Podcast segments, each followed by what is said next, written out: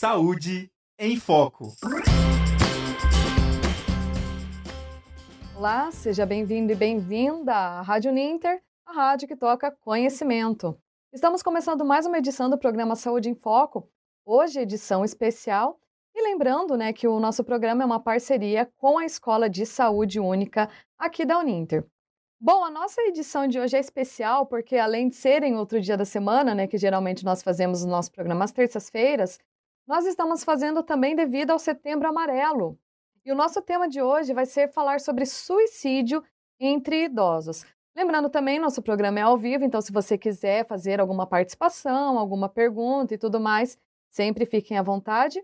E para isso eu estou recebendo a Maria Caroline Valdrigues, que é coordenadora dos cursos de gerontologia aqui da Uninter. Tudo bem, Carol? Olá, tudo bem? Boa tarde a todos. Sempre é bom estar aqui, né? Falando sobre um tema aí altamente relevante, não é? Estamos aí no Setembro Amarelo, mas é, é importante nós conversarmos isso a qualquer tempo, né? Essa é apenas um marco dentro de, desse espaço de meses, né, de que a gente tem em um ano, que há ações, engajamentos e envolvimento das mídias e veículos de comunicação para nós conversarmos sobre isso, porque é muito importante, não é, Bárbara? Com certeza, Carol. Então, para a gente começar a nossa conversa aqui, eu até queria perguntar para você. Na verdade, quando você propôs o tema, eu fui daí pesquisar também um pouquinho sobre ele, eu vi que os idosos são considerados o grupo populacional de maior risco para o suicídio em todo o mundo. E eu confesso para você eu fiquei surpresa, porque quando a gente encontra material divulgando até principalmente sobre o Setembro Amarelo, a gente só vê falando sobre suicídio entre mais jovens, né? Praticamente a gente não vê muito falarem sobre o idoso, né, que tem esses problemas também, que também precisa de ajuda, que também precisa de atenção. Então eu queria que você falasse um pouquinho para a gente os motivos que a gente pode considerar isso, porque que um idoso pode pensar é, nessa situação. Queria que você também, como coordenadora dos cursos de gerontologia, falasse também sobre isso, né, dos desafios trazidos é, pelo progressivo envelhecimento da população mundial.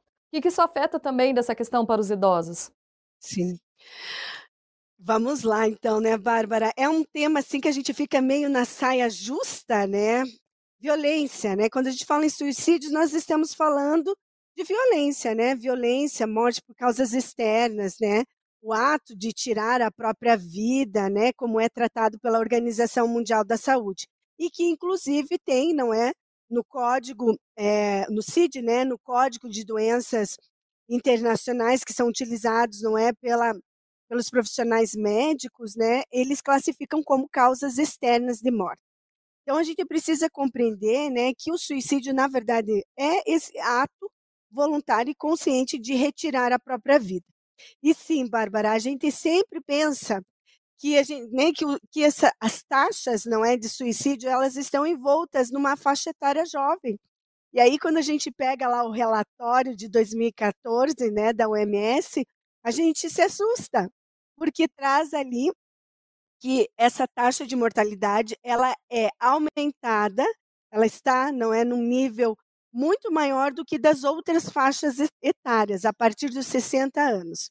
E a partir dos 60 anos, por um, uma determinação cronológica, né, a gente determina é, uma determinação, uma convenção, digamos assim, que já consideramos as pessoas na sua fase de velhice, então, portanto, são idosas.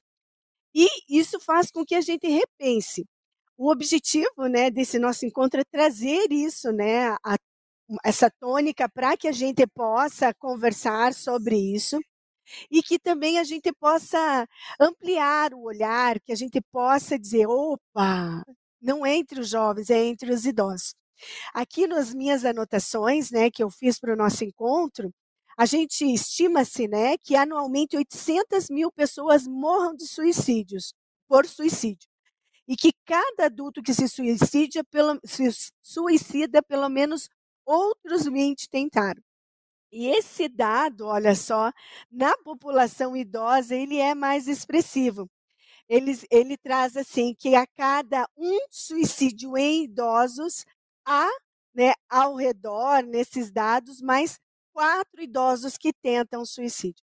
Então, assim, quando que a gente conversa sobre isso, né, Bárbara? Onde que a gente vai falar sobre isso, né? Diante desses números, assim, a gente tem que pensar nas políticas, nas ações, na comunidade, na sociedade, né? Por algum lugar a gente vai ter que começar a puxar esta linha, linha de cuidado, para que a gente possa olhar para esses dados e não apenas se assustar com eles, mas ter estratégias, né? Então isso é muito importante, não é? A OMS diz assim que os suicídios são evitáveis, não é? E que o suicídio, né, ou mesmo as, as, a ideação e as tentativas, a gente tem que, tem que se tentar se colocar na pele do outro, embora a gente nunca consiga ocupar exatamente, não consegue, a gente não ocupa mesmo espaço. Mas fazer essa trajetória, passar, se colocar nessa trajetória é importante, porque a gente tem que pensar assim: poxa vida, todo mundo já pensou, né, todo mundo, eu diria, se a gente fosse perguntar numa reunião, num, num local com mais pessoas, você já pensou em, em retirar a vida? Alguma, talvez a gente se assuste com a, né, a pronúncia das pessoas. Por quê?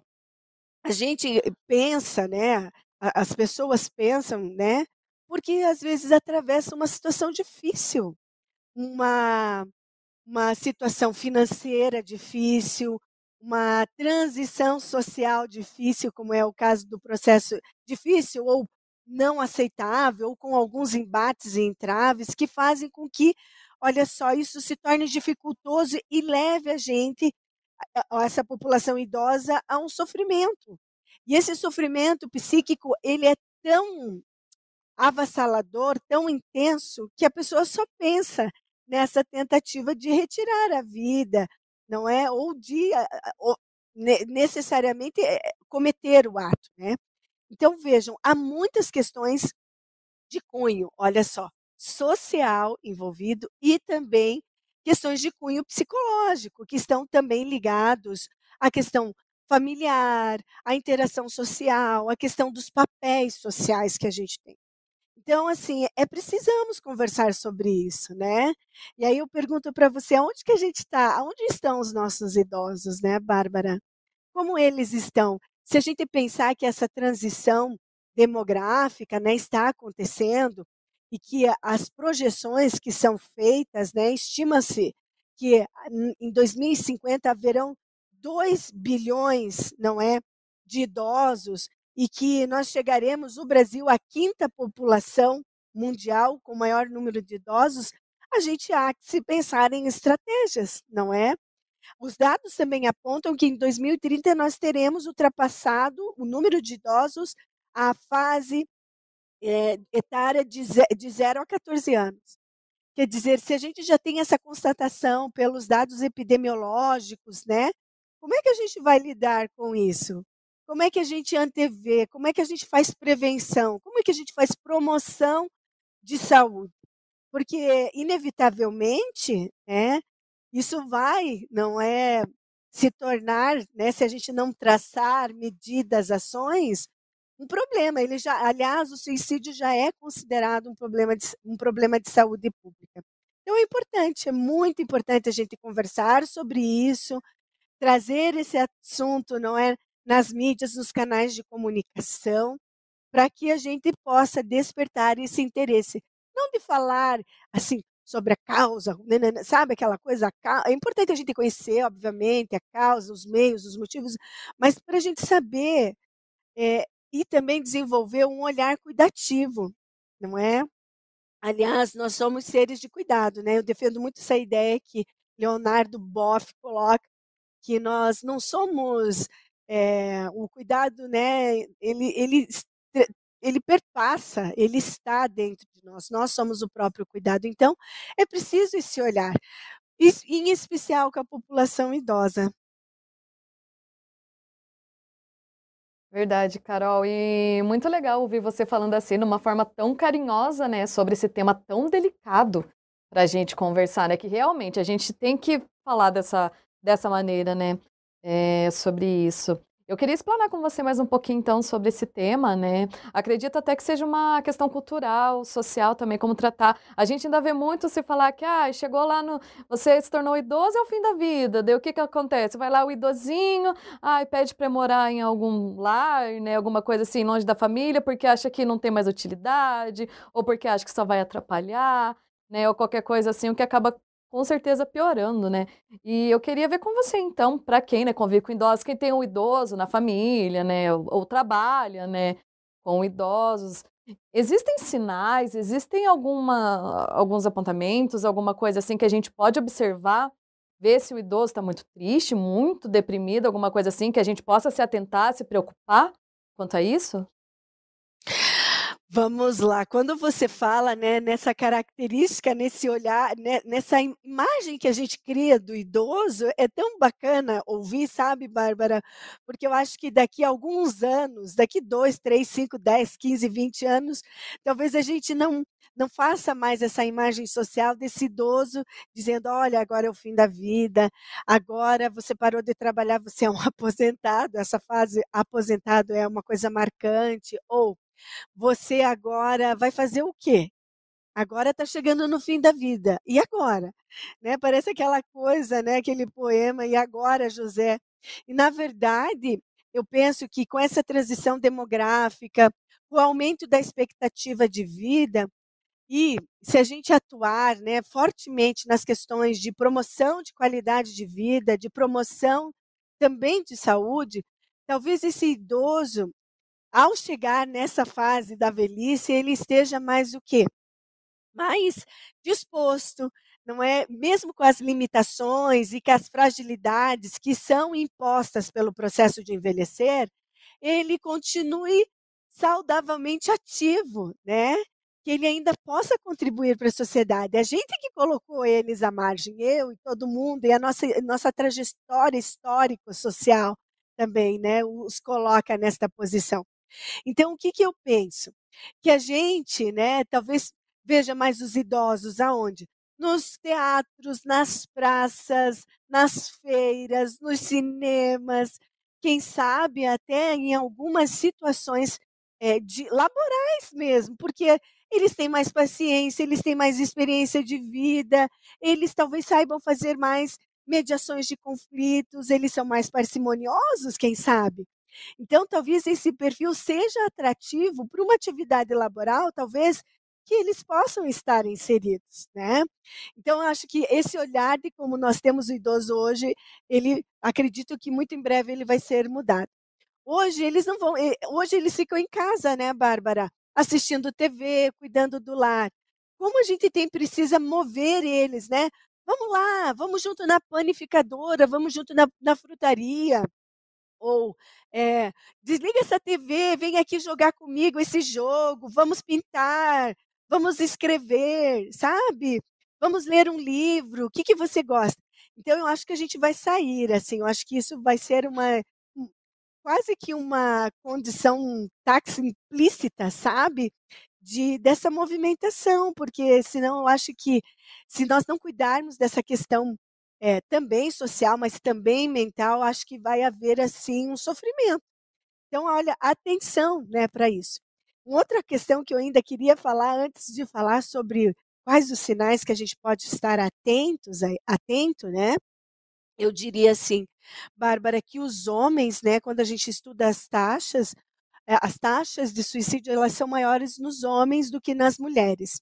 E eu acho que quando a gente olha pela essa perspectiva de gênero, as mulheres têm mais resiliência, elas não se envolvem, não é, em ações externas de conflitos, não é, em acidentes externos, elas lidam melhor com essas transições é, que acontecem, por exemplo, sejam elas financeiras, sociais, elas procuram mais o serviço de saúde. E hoje, nesse, né, nessa questão social, quando a gente olha para o homem, ele ainda reforça muito esse estereótipo da masculinidade, de ser forte, de, de combater, de lutar, de ser o provedor, né? Isso faz com que ele, é, a, a, quando ele entra nesse, nesse espaço, nessa lacuna, que ele não é mais isso, também causa um sofrimento. né, um sofrimento que talvez ele não se sinta encorajado para falar, para dizer, para procurar, né, porque isso, né, isso pode ser denotado como um sinal de que é fraco, né, que é frágil, que homem não é assim. Então, olha que interessante isso. E diante disso, né, que sinais que a gente nota, né, pode notar? Vejam, no processo de envelhecer, né, nós temos toda uma questão de cognição, de é, uma questão neural também, nós temos a questão do envolvimento das demências. Então, eu costumo dizer assim: como era essa pessoa? A gente precisa estar atento na leitura de quem é aquela pessoa, né? Por exemplo, quando eu chego mais xoxinha aqui na, no meu ambiente de trabalho, ih, Carol, o que tem? As pessoas já sabem como nós somos, né? Então, assim, quem é esse, quem é esse idoso que mora com você, que está na sua comunidade? O que, que alterou nele? Às vezes é um falar menos, às vezes é um calar-se, às vezes é, é, às vezes ele expressa a tristeza, às vezes ele pode expressar isso. Então, são sinais que a gente precisa dizer quem era aquela pessoa e o que ela era. Ela está bem diferente, né? Como é que eu posso perceber? Poxa, ela falava mais, agora está falando um pouquinho menos. É, como é que eu lido com isso? É estar atento. Eu acho que Bárbara, nessa. Hoje nós vivemos, né? Tudo aqui, né? Tudo no celular, tudo no tablet, tudo nas telas, tudo nas redes, e às vezes a gente deixa de ter esse olhar, olhar assim no olho do outro, sabe? E enxergar aquele outro como ele próprio, né? Como um ser de cuidado, né? E que a gente precisa, né, muitas vezes estabelecer esse vínculo, essa conexão para a gente conseguir entender. Então, assim, tristeza, não comunicar-se, o não querer ter o asseio, né, o asseio pessoal, escovar os dentes, levantar-se, estar disposto de cuidar de si, do seu ambiente, né? Você vai vendo assim que as coisas ficam um pouco mais desleixadas, descuidadas. Muitas vezes é, ai, que você quer isso, aquilo lá, para mim tanto faz. Sabe? Você quer batata doce frita ou você quer batata doce assada? Ai, qualquer coisa para mim serve. Então a gente nota assim Hum, é, esses sinais nessa leitura, assim. Eu particularmente confesso assim que eu gosto muito de observar todas as pessoas e que para mim é, é, difícil muitas vezes estar envolvida em reuniões, nos passeios, né? Às vezes eu fico observando como as pessoas se tratam, como elas se comunicam, como elas se expressam porque isso de fato é elas, né? E isso envolve todos os conteúdos que, olha só, formaram aquela pessoa durante a vida dela toda. Então, assim, é, a gente precisa, né, também ver que a gente não está feliz o tempo todo, né, que a gente não tem essa linha, ah, eu sou feliz. Não, que a gente vive processos, né, maiores e menores na vida, não é, que exigem da gente né, acolhimento, resiliência, empatia, que a gente procure, né, essas questões. Acho que acho que é isso, Bárbara, assim que que me vem, sabe? É, numa fala assim para a gente é, poder trabalhar sobre isso. Perfeito, Carol. Queria fazer uma pausa aqui, um minutinho, mandar boa tarde para todo mundo que está acompanhando o programa, principalmente a minha querida Consuelo Turim. Ela comenta aqui também, infelizmente, este olhar cuidadoso, a compaixão, o amor, não são todas as pessoas que doam aos idosos. O abandono dos familiares é imenso. Em cima desse comentário dela, Carol, eu queria voltar para você na questão do, do não ser tão falado sobre essa questão do suicídio entre idosos né? Que nem como eu comentei no começo, que quando a gente lê as coisas, só fala dos jovens e tudo mais. Sim. Você acha que existe algum motivo para isso não ser tão bem difundido, para a gente não conversar sobre isso, hum. tipo, ai, já tá mais no fim da vida, então não, não tem o que fazer. Por que, que você acha que isso não é tão bem difundido e por que, e, por, e principalmente, claro, por que, que é importante a gente sempre falar sobre isso? Ai, porque eu acho assim que ninguém quer chegar na velhice, né, Bárbara? Só que assim, não há outro, não é que não há outro caminho. A velhice ela é um curso, né, biológico, ela é um curso né, da trajetória de vida, né. Eu penso que a gente vive um momento que a gente está muito voltado esse olhar para essa coisa do ser potente, do ser jovem, do ser produtivo, né. É como se a gente não pudesse como se a gente não pensasse como que nós estamos envelhecendo e que nós devemos falar sobre esse processo de envelhecer lá na escola, lá na nos primeiros anos iniciais, que nas creches, nas escolas do, né, dos ensinos primários, na educação infantil, desde lá nós deveríamos estar promovendo os encontros intergeracionais, não é? Que nós deveríamos estar trazendo a participação dos avós, que nós deveríamos estar conversando sobre a avosidade. E aqui eu faço um parênteses.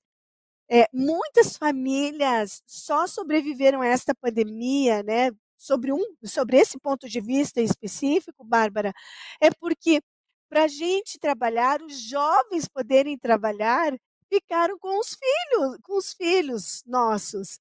Os avós cuidaram. Os avós ainda são a nossa. Nossa rede de apoio, né? Então eu penso, Bárbara, que é, a gente fazer essa rádio, estar aqui falando sobre isso, já é um pontapé inicial que a gente não vai poder né, maquiar isso e deixar, ai, vamos pensar nisso quando nós chegarmos lá. Não, já está acontecendo agora, já estamos nesse processo de envelhecimento, desde que muito antes do que nascemos efetivamente, né? E que essa essa conjunção histórica, social e que nos forma e que também nos atravessa, vai nos levar até lá.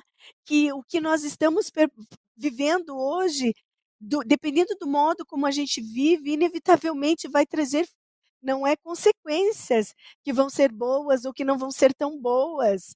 Então, assim, é, falar sobre isso é importante, mesmo porque também não é um assunto né, confortável de falar. Né? Quando a gente encontra, por exemplo, famílias que viveram esse processo, eles, é, é, ele morreu. Daí quando fala assim, ai, morreu de quê? Daí eles se olham, assim, porque ainda há um tabu, há uma limitação de falar isso, né? É como se fosse não fosse bem visto, né? Porque ainda a gente precisa de políticas direcionadas para isso. Nós precisamos de profissionais que façam uma escutativa, que estejam preparados para lidar com as questões da saúde mental, que mais do que nunca nós precisamos falar, não é? Acho que essa pandemia nos trouxe esse olhar voltado, que nós precisamos cuidar de si para a gente conseguir olhar para o outro e cuidar do outro enquanto coletividade, enquanto comunidade. Eu acho que são essas ponderações assim que poderia dizer para você. Muito bem, Carol. Então eu queria que você falasse um pouquinho mais para a gente então sobre a questão da ajuda. Se a gente sabe que a pessoa idosa conhece alguém que está passando por esse problema, pensando sobre esse tipo de coisa, como que a gente pode ajudar? Qual é a, a melhor maneira de abordar? O que, que a gente pode fazer? Eu penso assim, ó, que se alguém tem um familiar, né? E aqui é, a gente pode dizer qualquer né, indivíduo, qualquer ser humano de cuidado é procure ajuda, né? Mas evitar, por exemplo, dizer assim, ai, Imagina, olha, sua vida é tão boa, por que, que você está passando por isso? Olha, você tem uma casa boa, você tem, sabe, não procurar não inferir valores, procurar ouvir mais do que falar mais, procurar assim ser empático, dizer o que eu posso para te ajudar, né? Procurar dizer assim, olha, que tal nós procurarmos ajuda? Vamos na unidade básica de saúde, vamos ver como é isso sabe? É, viabilizar possibilidades, estar junto. Eu acho que isso é, é muito importante, sabe, Bárbara? E eu acho que enquanto comunidade, né, eu acho que é procurar atendimento é, de saúde, né? Quando a gente fala de sistema único de saúde, a gente pensa que não é na unidade básica de saúde. Acho que esse é um primeiro caminho. Mas muitas vezes, sabe, Bárbara, há uma resistência. Ah, não tem, vai passar, nananã, não quero, não vou.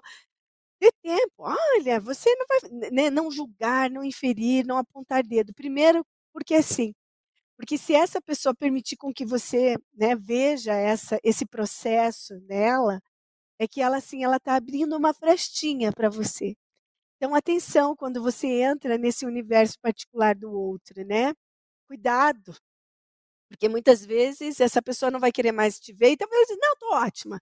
Aí você assim, nossa, não estava tão bem. Não, agora estou ótima. E seguir. Então, assim, cuidado, né?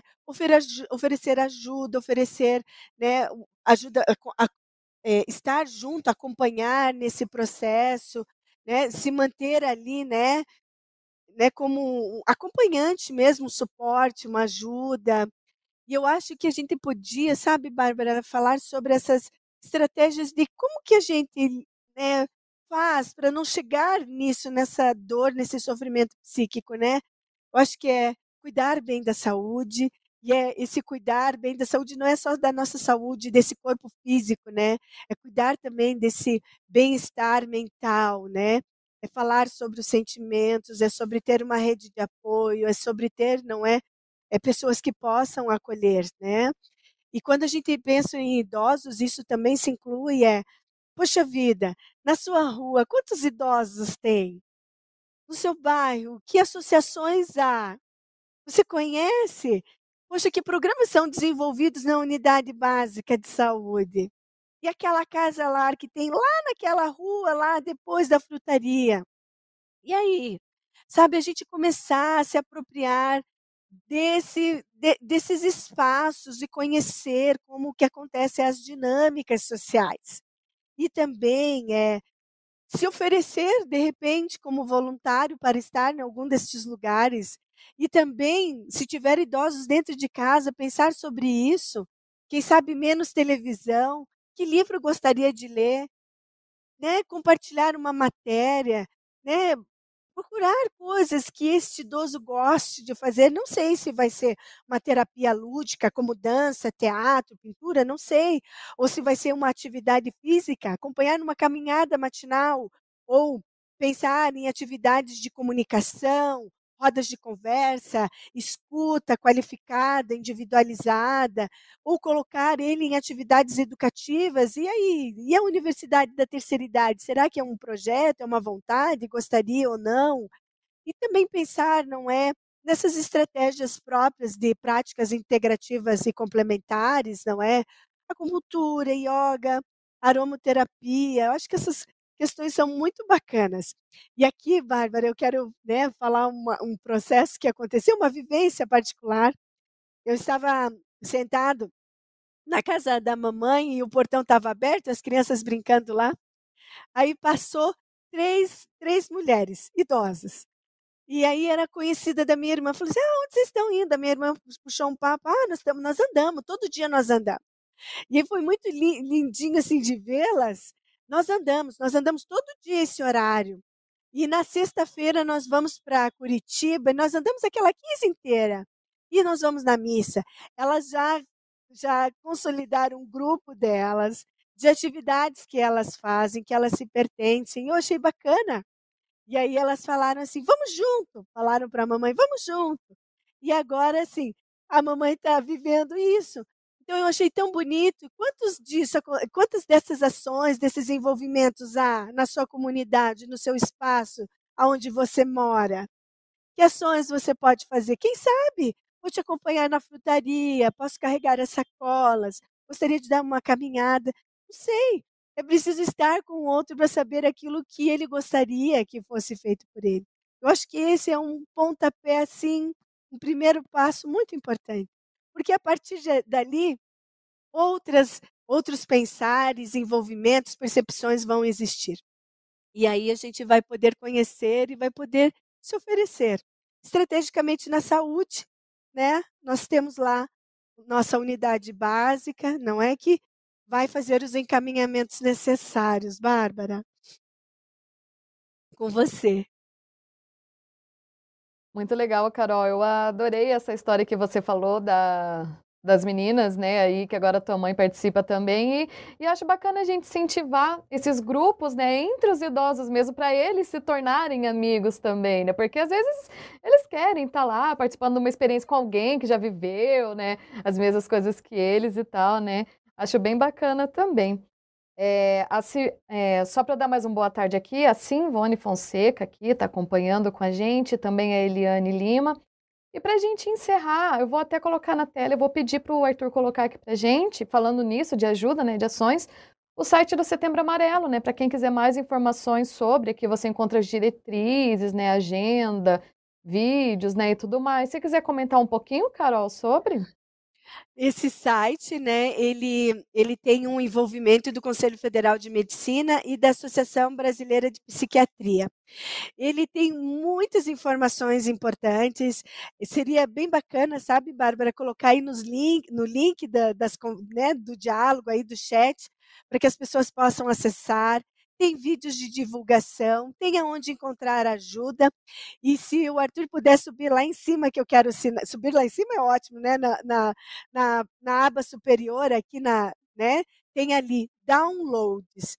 Gente, tem um material muito bacana aqui que fala sobre diretrizes, sobre a cartilha, fala sobre muito interessante cartas aos pais, informações importantes. Eles trazem, inclusive, é, alguma, eles trazem é, suicídio que né, é preciso informar para prevenir. Enfim, uma série de documentos aí que ajudam a gente numa questão de olhar para isso, sobre entender o que, que é uma avaliação do próprio risco de suicídio, o que é baixo, o que é médio, o que é alta, sabe? Eles falam do impacto, assim, está muito, muito bem, é, um site cheio de informações e conhecimentos aí para fortalecer. E a campanha, né, do Setembro Amarelo, a frase, né, eu me importo. Então eu acho que eu posso dizer, Bárbara, que eu me importo com cada indivíduo, com cada sujeito, é, com a sua história, sua trajetória de vida. É, eu me importo, né? Que eu acho que é você ter esse olhar amoroso e cuidadoso sobre a vida e sobre a trajetória minha, tua, nossa, né? E que estamos nesse processo de envelhecer e que devemos ter esse olhar atento, cuidativo, né, que promova a vida, que trabalhe com estratégias de prevenção de doenças nos idosos, né, que a gente possa também aceitar, né, tornar, é, não, eu diria, não sei se é essa bem a palavra, é, trazer isso para uma naturalização, o processo de envelhecer, né? Todos nós passamos por isso e vamos chegar, não é? Lá na fase da velhice, né? E que isso possa estar assim de uma forma melhor para todos, né? A partir assim desse pensar que tanto nós do Ninter quanto outras instituições e edu, né, educativas e veículos de comunicação estão é, se envolvendo nesse Setembro Amarelo. Muito bem, Carol. Pessoal, olha só, o link do site do Setembro Amarelo está aqui nos nossos comentários, tá bom? Tanto para quem estiver assistindo pelo Facebook, pelo YouTube aqui consegue acessar. Mandar uma boa tarde também para o Fábio Coelho, ele, ele agradece aqui pela palestra, Carol.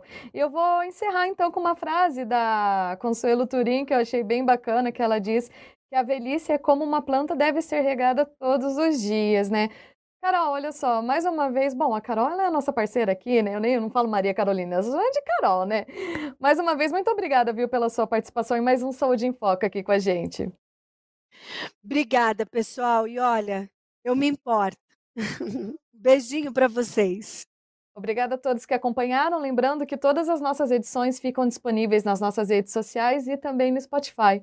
Na próxima semana a gente volta com mais um Saúde em Foco aqui na Rádio Ninter, a rádio que toca conhecimento. Até lá. Saúde em Foco.